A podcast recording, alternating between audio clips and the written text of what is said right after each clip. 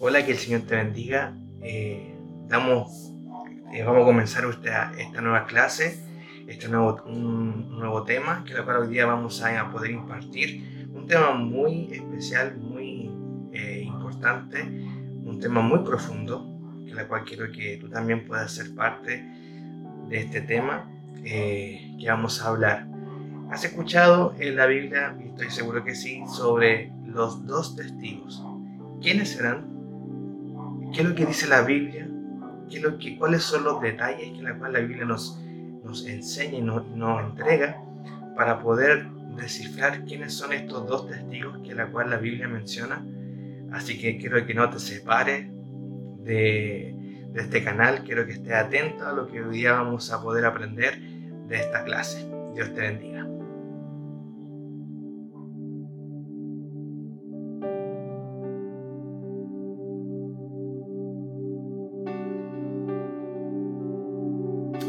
Bien, eh, bueno, si tú estás viendo por primera vez este video, ya sea de los jóvenes de, nuestro gran Ministerio Juvenil Derivando Barrera, te doy la bienvenida. Esto es, esto es Raíces TV y esperando que este, cada tema que, vamos, que estamos subiendo sea para ti de crecimiento espiritual, que sea una ayuda, que sea de un momento que puedas también tú nutrirte por la palabra del Señor. En este día vamos a hablar un tema bien profundo también, eh, sobre los dos testigos, que la cual la Biblia menciona en el libro de Apocalipsis.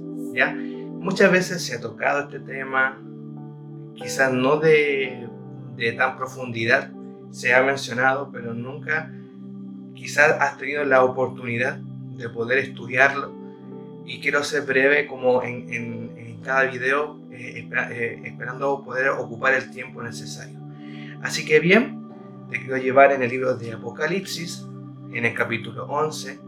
Aquí menciona el Señor, ¿cierto? Eh, que lo escribe eh, el apóstol Juan.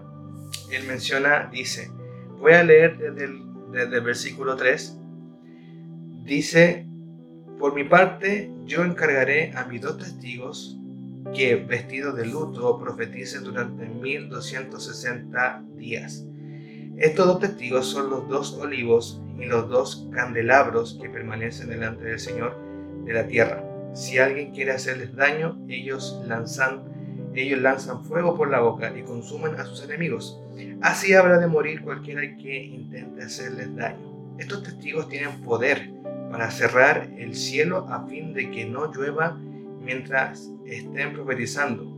Y tienen poder para convertir las aguas en sangre para azotar la tierra cuantas veces quieran con toda clase de plagas. Bien, entonces para poder comenzar en esto, en la, en la Biblia, ¿cierto? Muchas veces ha estado como en discusión quién serán estos, estos dos testigos. Muchos eh, eh, tenemos quizás eh, varios candidatos, ¿ya? Podemos tener quizá como opción uno que puede ser Enoch y Elías. Eh, opción 2, Elías y Moisés. Y la opción 3 puede ser dos, eh, dos testigos quizá que son anonimatos, que son anónimos, que nadie los conoce y Dios los prepara.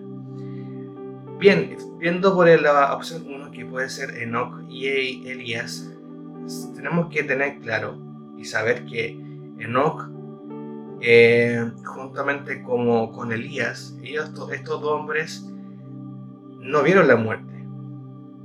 La Biblia lo, declara y lo enseña que Enoch estaba caminando, ¿cierto? Eh, en la tierra y el Señor, ¿cierto? Se lo llevó y él nunca vio la muerte. Se lo llevó, un día desapareció y el Señor se lo llevó. El motivo de la cual el Señor haya tomado esa esa decisión, eso es un tema aparte que eso lo, vamos a estudiar más adelante. Pero Elías, por otra parte, eh, también, si lo vemos en el, en el libro de Segunda de Reyes, en el capítulo 2, versículo 11 al 13, te quiero leer este pasaje para que también veas que dice, iban caminando y conversando cuando de pronto los separó un carro de fuego con caballos de fuego y Elías subió al cielo en medio de un torbellino. Eliseo viendo lo que pasaba se puso a gritar, Padre mío, Padre mío, carro y fuerza conductora de Israel, pero no volvió a verlo. Entonces agarró su ropa y la rasgó en dos. Luego recogió el manto que se le había caído a Elías y regresando a la orilla del Jordán. Entonces aquí podemos ver que Elías fue también arrebatado en este, en este torbellino, en este carro de fuego, que Elías y Eliseo eh, cuando estaban ahí vieron esto, el Señor también se lleva a Elías. Entonces muchos piensan que puede ser Enoch y Elías, por el simple hecho de que eh, estos dos personajes no vieron la muerte. La opción 2 está Elías y Moisés. Muchos descartan a Moisés porque en, la palabra del Señor lo declara en el libro de Deuteronomio cuando ya está la muerte de Moisés y pasa, ¿cierto? Josué como el sucesor de Moisés para llevar al pueblo de Israel. Pero te quiero decir lo siguiente, en la Biblia se han mencionado gente que ha muerto dos veces y tú me dirás, oh, pero ¿cómo? Sí, te pongo ejemplo de Lázaro. Lázaro estaba muerto. Cuando su hermana Marta ve a Jesús y, le comenta que lleva, y, y es textualmente en San Juan capítulo 11, versículo 40, dice que llevaba ya tres días muerto Lázaro. Y ya, eh, ya estaba, tenía ya eh, olor ya insoportable. Ya lleva tres días muerto. Y Jesús, ¿cierto?, lo revive. Entonces podemos ver un caso que para Dios no le implica si alguien está muerto o no, porque Él hizo milagros. Entonces, eh, y esa, bueno, ya también mencioné a Elías, y la opción 3 que, que pueden ser dos testigos eh, anónimos. Yo me aferro más a la opción 2 que puede ser Elías y Moisés porque en el libro de Apocalipsis, en el, en el capítulo 11, cuando lo estábamos leyendo recién, ahí la Biblia menciona algunas características que van a tener estos dos testigos. Eh, pero antes de, yo, yo, quiero decirte que esto no es una, es una respuesta completamente certera porque la, esto, eh, esta, esta enseñanza, ¿cierto? Eh, eh, tiene, tiene su, su lógica, pero no al 100%. ¿Por qué? Porque ese misterio solamente lo sabe el Señor, pero si el Señor nos está dando ciertas señales, ciertas características para poder también creer en eso. Entonces, ¿por qué creo yo que puede ser Elías y Moisés? Por la siguiente razón que en el libro, ¿cierto? De Apocalipsis menciona eh, unas características que a la cual le asemejan ¿cierto? a lo que Elías y Moisés hicieron. Dice, eh, por mi parte, encargaré a mis dos testigos que vestidos de luto profeticen durante 1260 días. Estos dos testigos son los dos libros, los dos candelabros que permanecen delante del Señor de la tierra. Si alguien quiere hacerles daño, ellos lanzan fuego por la boca y consumen a sus enemigos. Así hora de morir cualquiera intente hacerles. Estos dos testigos tienen poder para cerrar el cielo a fin que no llueva mientras esté profetizando. Aquí me quiero detener. En la Biblia el único que pudo hacer esto fue Elías.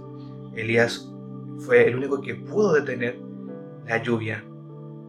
Así como también fue el único que pudo orar cuando oró para que también eh, cayera lluvia. Eso es una, un detalle importante que ningún otro hombre de, de, la Biblia lo pudo hacer.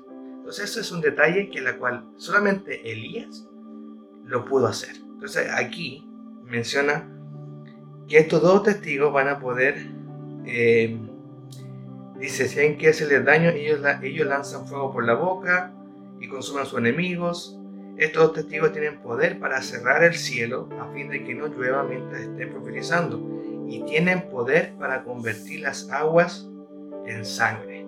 Entonces aquí yo me quiero también detener.